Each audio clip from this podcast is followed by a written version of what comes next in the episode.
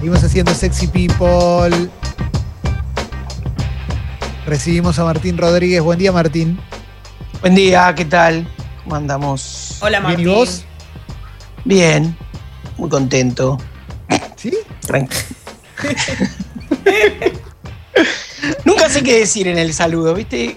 Como hay una Sí. previa, Sí. es como que fingir me, me sale, me sale mal, pero bueno. Es retrucho, es retrucho. Es como la tele que se saludan con un beso y ya se vieron, se, se vienen viendo Sí. largo, ¿no?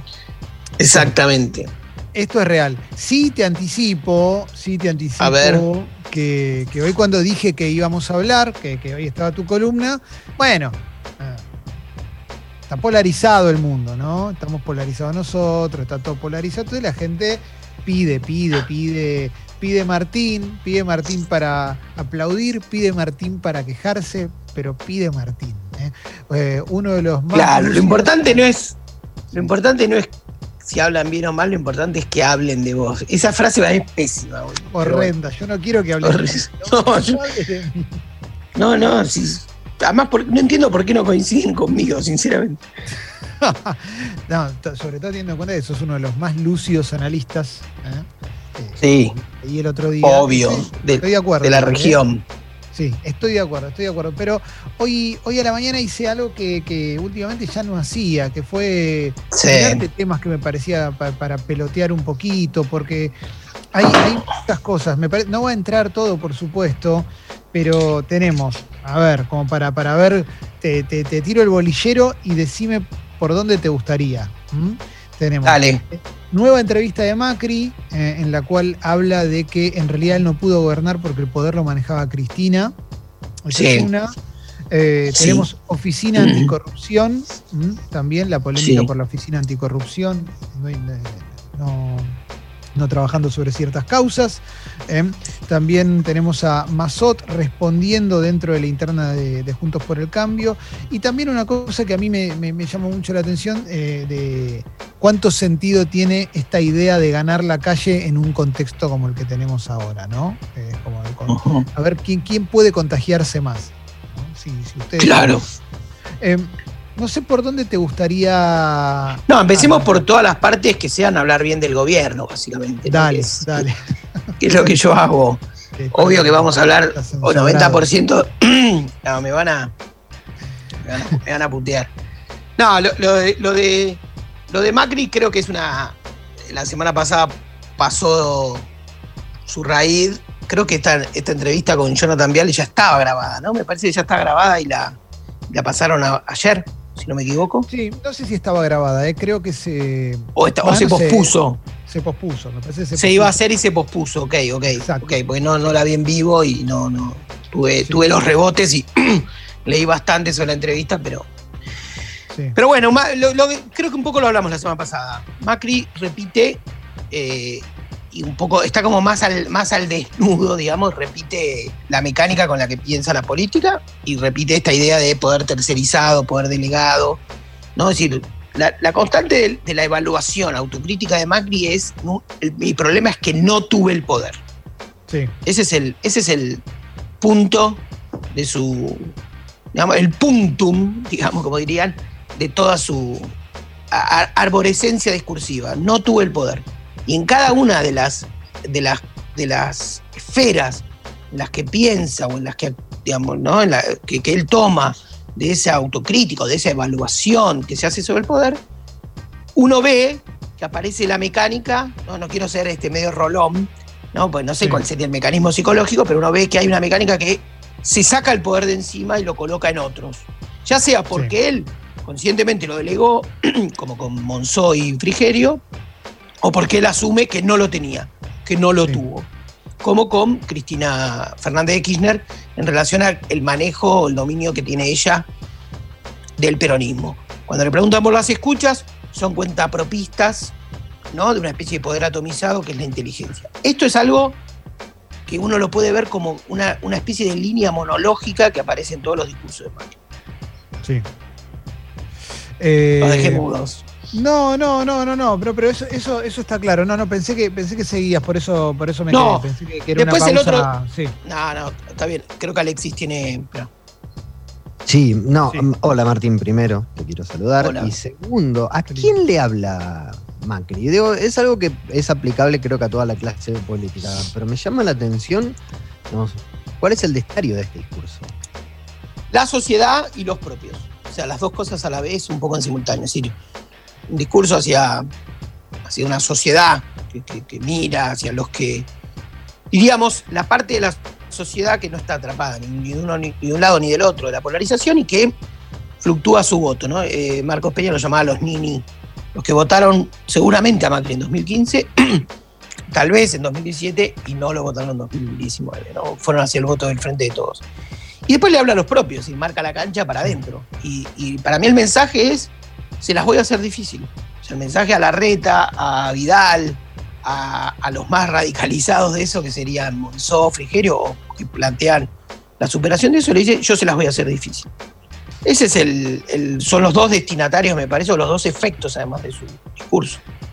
Pero, hay una, perdón, una, una repregunta, pero en este caso, digamos, de desligarse de, desligarse del poder, de decir, bueno, está bien, eh, fue, no sé, fue eh, los cuentapropistas, fue Cristina Kirchner que siempre estuvo en el gobierno, o sea, ¿cuál es la autoridad ahí entonces? ¿Cómo se puede marcar la cancha sin autoridad? Bueno, justamente, tal vez diciendo, eh, quiero una revancha o, se viene una revancha, ese proceso no terminó y yo asumo que, la, que mi responsabilidad es no haber, no haber agarrado el toro por las astas. Esta es la, sería como la, la, consecuencia de ese discurso. Es decir, bueno, como no tuve el poder, ahora lo que le prometo a la sociedad es agarrarlo de verdad, tenerlo de verdad. ¿no? Y mostrar a la sociedad desprotegida. También hay una coherencia, ¿eh? digamos. Si vos haces, una, haces un repaso, eh, también el discurso, te diría que en el discurso de la grieta, y digo de los dos lados, también del discurso más cristinista, es un discurso donde el poder tampoco, viste que era las corpos, ¿no? Sí. Era Clarín, la corpo judicial, los grupos económicos, miren al norte, o sea, en medio siempre el poder es el otro. es una constante en la política argentina, donde nadie dice, bueno, ¿no? El poder está acá. El poder político, obviamente que, estamos hablando de que es un mundo, digamos, de sociedades occidentales contemporáneas donde el poder no está en un solo lado, ¿no? El poder, hay poderes económicos, poder mediático, poder político, hay poderes corporativos. Está claro que el poder es un archipiélago de poderes, no es una cosa, no está en un trono. Pero este, es constante. También, también el discurso del, sobre todo el 2012-15, el discurso de gobierno era un, discurso donde la, pateaban la pelota para afuera. Era, no, porque la corpo, esto, lo otro, el dólar, la corrida cambiaria. Es, es un discurso que se saca un poco el poder de encima, ¿no? Que siempre plantea, se plantea más como contrapoder que poder, ¿no? Siempre el poder es el otro. ¿Y el discurso actual del gobierno lo que pasa es que el discurso actual del gobierno es un discurso que todavía está muy débil para mí. Hago una, o sea, es un discurso eh, que está como enhebrándose. el discurso de Alberto Fernández es un discurso eh, que intenta, me parece a mí, sobre todo para, algunas cosas que pasaron, en algún momento tener una suerte de grado cero, ¿no? Como decir, bueno, somos un discurso de reconstrucción argentina a partir de los efectos de la pandemia. Pero también, a mí me parece que el discurso de Alberto Fernández tiene tantos interlocutores. O sea, cuando vos escuchás a Alberto Fernández, parece que le habla a tantos a la vez. A un poco a los kirchneristas para que no se enojen, un poco por izquierda, un poco le habla a los moderados para que no se vayan y no se enojen con los kirchneristas, un poco al establishment para que no crea que él es un aventurero chavista, un poco. hay un momento en que si le hablas, cuando le hablas a todos, no le hablas a nadie. O sea, pasó de una cosa que decía conforma a todos a un disconforma a todos. Porque al final, ¿cuál es? ¿No? El, interlocutor jerarquizado que tiene ese discurso. No digo que esto ocurra todo el tiempo, pero por momentos me parece que funciona así. Funciona que va contemplando tanto. Es como, en algún sentido, en estas últimas semanas, mm. creo que uno que la otra vez lo dije, en, lo, lo dijo, si lo dije me apuntaron que lo había dicho Carlos Pagni, que es en algún sentido hay tal cuidado, parece por momentos que el gobierno gestiona más la interna del frente de todos que el país. Sobre todo si hacemos un análisis de discurso. Si después la política, las políticas concretas o lo que se va lanzando es otra cosa y es más titubeante y va a los tumbos. Pero a mi juicio a veces pareciera, y uno quisiera que el acto del 17 de octubre, que, tuvo su, efecto y que tuvo su, cuota, digamos, de, ¿cómo decirlo?, de, desahogo social para, la, para la fuerza del, del, Frente de Todos, sirva también como clausura de este momento. Es decir, bueno, pensá un frente para la Argentina, no una, Argentina para el frente de todos. Entonces, claro. hay una parte que es como decir, bueno, no sé si vas a poder conformar hasta el último concejal de la cámpora que esté irritado, hasta el último tuitero que te está pidiendo que, no sé, que rompas con el Fondo Monetario Internacional. Sí. Vamos, hombre, para adelante y armando el gobierno según lo que, digamos, lo que creo que Alberto Fernández considera que puede ser un gobierno de verdad de reconstrucción nacional, que rearme puentes con sectores con, los que comúnmente o históricamente en la última etapa el kirchnerismo rompió. Es decir, hay mucho por hacer en la Argentina eh, y hay mucha gente enojada. Entonces, me parece que hay como un exceso de endogamia, que es también una tendencia muy del peronismo, ¿no? De creer que, tiene, que, tiene adentro de sí todas las tensiones que tiene que resolver. Y yo creo que se están acumulando muchas tensiones afuera, ¿no? No creo que tampoco esté tan a la baja, como dicen algunos, que no. Digamos, que, está como la hélice del helicóptero empieza. No, yo creo que. Bueno. Bien, perdón, perdón. no, no, pero eso, eso, está, eso está claro que no, pero sí, y corregime si me equivoco. Sí. Yo lo que noto es que arrancó el gobierno, día uno ya, esto es un desastre para un montón de gente, ¿no? Ya día uno ya es lo peor. Después llegó la pandemia, eh, está todo mal, cuarentena, qué sé yo pero vos ya sabías que había un sector que no le gustaba, ¿no? Que, toda la semana va a marchar, que toda la semana. Sí. Pero yo ahora estoy viendo cada vez más gente desencantada. Sí. No, estoy diciendo gente que no lo votó. Yo estoy viendo gente que lo votó a este gobierno y que ya está en una de. Mm, me parece que, no están haciendo las cosas como yo esperaba. O directamente no me gusta lo que están haciendo. ¿Vos notás eso también? O, sí. y a qué lo atribuís? Eh, digo, para. Obviamente yo digo esto y va a llegar el mensaje de, ah, porque es una mierda lo que están haciendo. Digo, ¿encontrás causa concreta? Digo, eh, puede ser desde todavía no están a la altura o tal decisión o lo que sea, no sé. El gobierno dijo, vamos a decir, el gobierno empieza con la pandemia. Hubo tres meses en el medio que fueron, viste, el verano los hijos de puta, pero ya lo olvidamos, ¿no? De hecho, los rugby están como, viste, cuando se olvidaron a los, a los chicos en el sótano del colegio, viste, está Skinner llevándole bicicleta, porque no, digo, con todo lo, lo, terrible hijo de puta que son los rugby, viste, yo por mí lo dejaría sopre muchos años, pero nos olvidamos de eso, viste, del, rico que tiraba el chancho. Fue un verano lisérgico. Sí, es verdad. Eh, ¿no? Pasó, pasó de todo el verano. Y después la pandemia. Y la pandemia empezó el gobierno de Alberto. La pandemia empezó el gobierno de Alberto. Entonces, el gobierno dijo, yo voy a priorizar la salud y voy a plantear un esquema que es un consejo de notables, epidemiólogos, médicos, nos van a dar una pauta, vamos a pedirle tiempo a la sociedad, sacrificio, vamos a preparar el sistema sanitario para que no colapse, vamos a mesetar y vamos a demorar la llegada del pico y después vamos a compensar con emisión estatal, con, con políticas públicas, lo más posible el daño inevitable de la economía. Y creo que en el fondo mucha gente siente que no hay ni chicha ni limonada. O sea que los contagios hoy son altísimos. Sí. Y que el daño económico es altísimo. Y entonces son los dos picos a la vez. El pico del daño económico, el dólar blue, que se dispara, esa sensación térmica muy, ¿no? que está. Y mm. bueno, y, la gravedad este, de, los contagios. Eh, ¿En qué hizo bien el gobierno? Efectivamente, no colapsó el sistema sanitario. O sea, vos no tenés imágenes en la Argentina de gente que tiene un respirador en una cortada, ¿no? No sé, en un pasillo de oftalmología. No, no lo tenés. Sí. Y es lo único que no tenés. Sí. La sensación es que lo único que pudiste garantizar es un sistema sanitario que contiene con un contagio que se desparramó para todo el país y que están, ¿no? Si lo te leía que en Neuquén o en algunas provincias están al borde de los sistemas sanitarios porque creció mucho el contagio. Entonces no tenés salud, tampoco tenés, este, la economía está muy complicada, muy complicada, si no la tenés ordenada, tenés una tensión incluso en, propio, en el propio equipo económico, están habiendo señales, el otro día presentó un documento Matías Culfas, el, ministerio, el ministro de Producción, con la firma de sectores productivos, y aparece, pero son decálogos de buenas intenciones. ¿no? Es decir, la economía real está golpeada.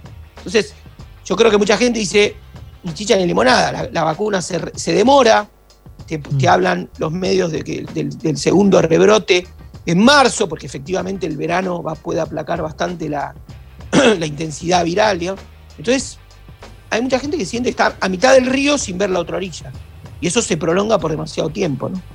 Entonces, creo que hay como dos el desencantado por izquierda está contenido, si se quiere, con política, con, con, Cristina, que está en silencio y que, ¿no? Es decir, está, como contenido. El, desencantado que venía más desencantado por Macri puede sentir, puede pensar que no es Macri, o sea, que venía desencantado con Macri, que votó Alberto, ¿no? que está más, más desapegado de, las intensidades políticas, puede ser que, que, cuya amenaza para el, para el gobierno actual no sea exactamente Macri, sino algo que aparezca. ¿no?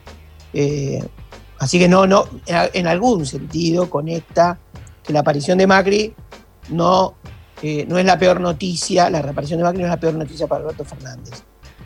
También estas, estas ideas, yo en general no creía esto de lo ponen a Macri en el centro para polarizar con Macri y ganar. Ese tipo de, evaluaciones son para mí bastante más flojas a veces, ¿no? Es decir, los tipos tienen lugar, o sea, Macri tiene una porción de la sociedad, ¿no? Macri no es un invento hoy, Macri encarna un sector de la sociedad.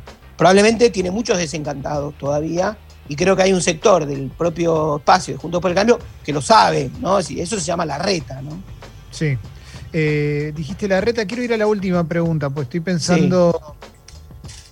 La pregunta originalmente que, se me armó en la cabeza es si a fines electorales hay alguien que se favorezca con todo este escenario. Pero me gustaría ponerle una pequeña adenda, un pequeño, un pequeño attachment, un sidecar, eh, que es Sergio Massa lanza una escuela de gobierno con Ricardo Alfonsín. Y, ahí empiezo a ver un Massa clásico también, ¿no? Empiezo a ver eh, eh, un Massa ya empezando a pensar a futuro.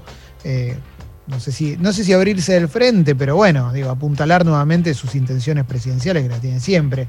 Em, no termina siendo ni no termina siendo una pregunta una pregunta como muy sí no pero es una pregunta pero se entiende no un poquito. El interrogante masa que es, masa es como una pregunta en sí no si vos decís masa es una pregunta. Sí. Yo creo que masa cree más en, es, un buen lector del humor social pero es el humor social no es un buen lector de masa quiero decir no no, no se corresponde. Yo creo que masa puede ser que sus sus, luces de guiño funcionan como termómetro un poco de la sociedad, es probable. Más a lo que está viendo es que eh, esa especie de, albertismo que no fue, que no terminó de constituir un liderazgo superador de la grieta, sea la este, posibilidad que, le despierta a Rodríguez Larreta, por decir así, ¿no? Como si dijeras, como Alberto no construyó el albertismo, en realidad construyó el larretismo. Todo tomado ahí con pinzas, habrá que ver y, yo no veo que la reta todavía se distinga tanto, ni creo que se rompa la unidad de Juntos por el Cambio, ni a palos. Y lo que ve Massa es que ahí hay algo, ¿no? Es que hay un espacio. Pero yo creo que Massa tiene un problema de credibilidad política en la sociedad. De credibilidad. De verdad, yo creo que Massa es un político que siempre parece que corre atrás de la sociedad, pero la sociedad no corre atrás de Massa. Y que no tiene todavía, tal vez lo pueda reconstruir con el tiempo, pero creo que esa, ese, ese famoso daño que le causó ¿no? el, el, coso ventajita lo, lo golpeó. ¿sí? Creo, y raramente, decir, los políticos de la grieta, Macri y Cristina, son los que tienen más intensidad a favor y más intensidad en contra, por decirlo así. Massa también. Massa tiene un nivel de rechazo altísimo. Es decir, lo, ven como un ventajero, como un vendedor de autos, viste, usados, raro, viste, que te cita en un bar. ¿viste? Y no, pues está cerrada la oficina, nos juntamos acá, ¿viste? Se demoró el trámite, se demoró el claro, trámite. Claro, viste que le suena el teléfono tres veces, viste, pero lo tiene cortado porque no pagó, viste, sí, tiene como, viste, decís masa, pero yo no creo que el tipo sea tampoco el, viste, el peor del mundo, pero en algún punto creo que está como, nadie entiende cuál es su juego. ¿Hay un equivalente a equipo de fútbol en masa? Ustedes que saben un poco más. Eh, es raro, no, no lo sé, no, no se me ocurre, ¿eh? No, se me ocurre, no, no se me ocurre tampoco. Ah, es un equipo medio. Claro, que no, es como un equipo medio que juega. Es un, es un equipo chico que juega, está entre los siete primeros y rompe las bolas, ¿viste? O sea, le, arruina un partido a, los grandes.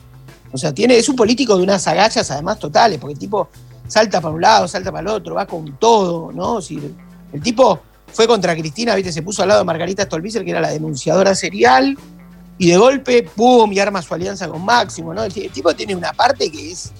Es como Tom este, Cruise, ¿viste? Que él es su propio doble de acción en las películas. Exactamente, muy buena. Metiste el hit.